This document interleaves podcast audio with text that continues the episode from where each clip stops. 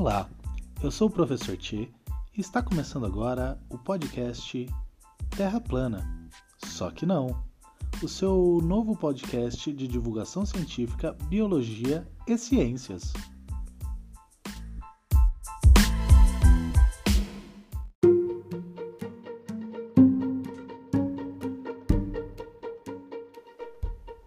Está atarefado? Tem que tirar o cocô do cachorro, dar comida por irmão, varrer a casa? Bom, seus problemas acabaram. Não fique sem estudar. Agora você tem o podcast. Basta colocar o fone no ouvido, aumentar o volume e vamos aprender.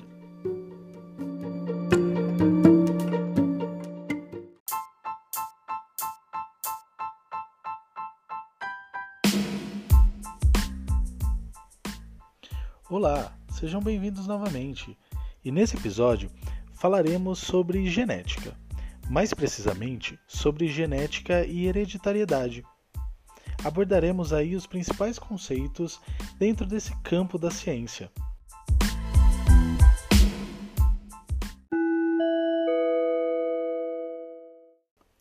Bom, para a gente entender um pouquinho, a genética é o estudo do funcionamento dos genes.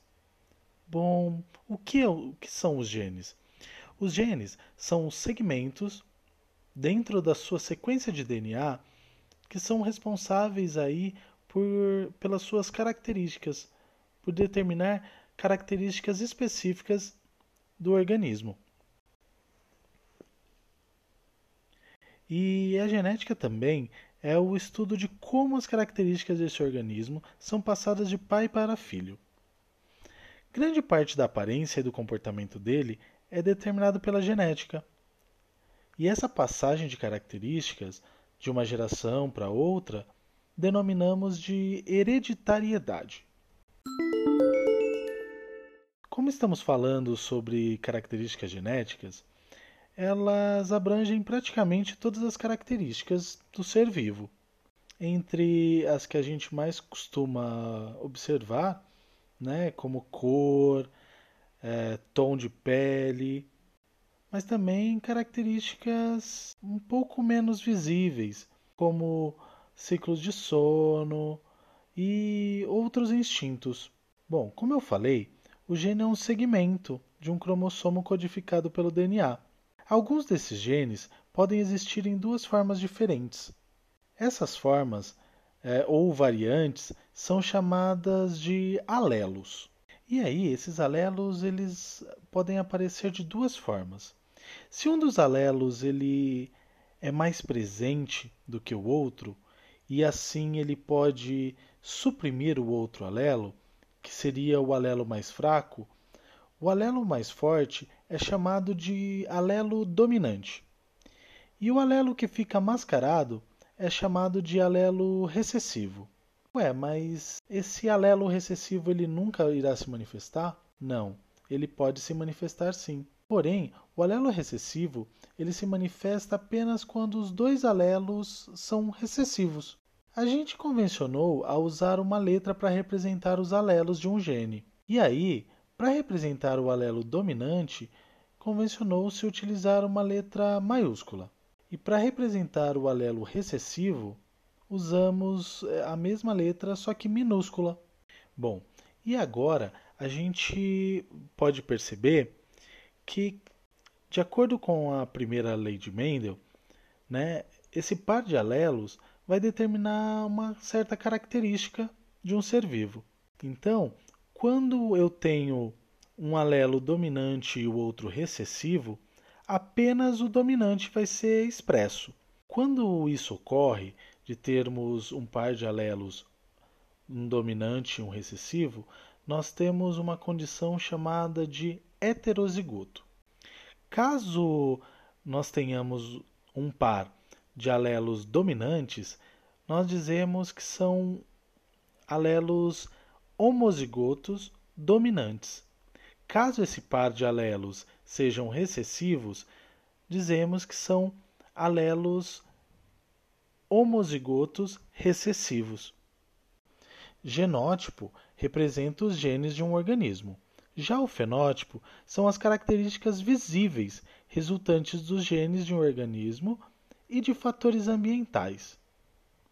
Sim, pessoal, fatores ambientais, já que é, essa expressão ela pode se manifestar com pequenas variáveis de acordo com o ambiente onde esse ser vivo se encontra.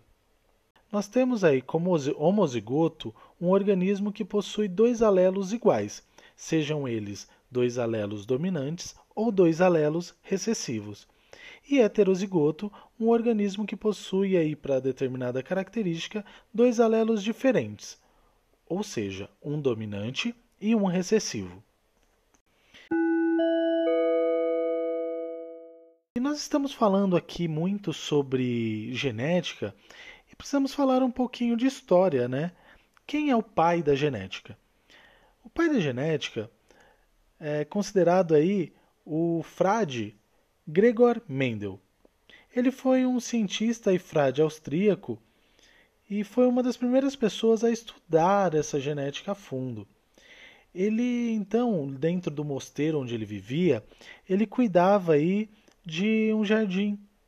E ele começou a perceber alguns padrões no modo como as ervilhas herdavam certas características, como a cor das flores, de semente, o formato de suas vagens. E aí ele resolveu acompanhar determinada característica durante várias gerações. Ah, ele poderia ter feito isso com outros seres vivos, por exemplo, com seres humanos? Claro, poderia. O problema é que para poder verificar aí as, as várias gerações no ser humano, ele teria que esperar aí nove meses, né? Então ficaria um pouco difícil. Então ele resolveu fazer essas observações nas ervilhas, que tem um ciclo aí muito mais rápido para fazer essas observações. Foram as conclusões desse estudo do, do Mendel. Né? Ele, ele conseguiu observar que algumas características são controladas por dois genes chamados alelos. Um alelo ele pode ser dominante ou recessivo. E aí nós chegamos à seguinte conclusão também. Quando os cromossomos se separam durante a reprodução, cada célula sexual, no caso os gametas, ganham um alelo para cada característica. Assim, quando as células sexuais, os gametas, dos pais se combinam, os filhos ganham aleatoriamente um alelo.